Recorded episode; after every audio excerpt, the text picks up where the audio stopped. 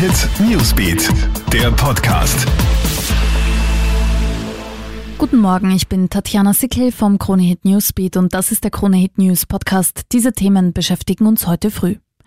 Die Wiener Polizei unter heftiger Kritik. Ein Prügelvideo ist der Kronenzeitung zugespielt worden.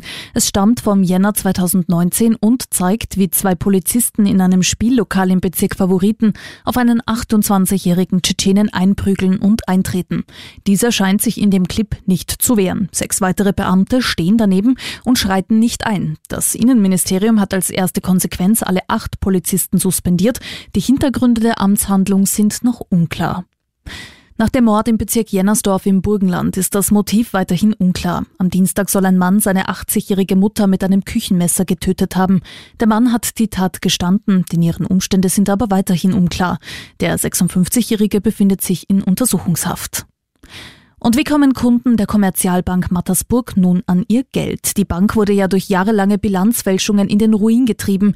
Die Finanzmarktaufsicht hat den Laden sogar dicht gemacht. Zahlreiche Kunden haben nun keinen Zugriff mehr auf ihre Konten. Hilfe verspricht der Geschäftsführer der Einlagensicherung, Harald Podoschek, in der ZIP 2. Betroffene Kunden brauchen demnach ein Konto bei einer anderen Bank, damit die Entschädigung überwiesen werden kann.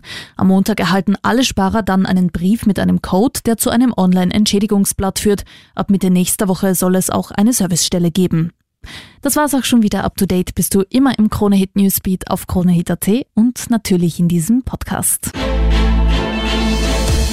Krone Hit Newsbeat, der Podcast.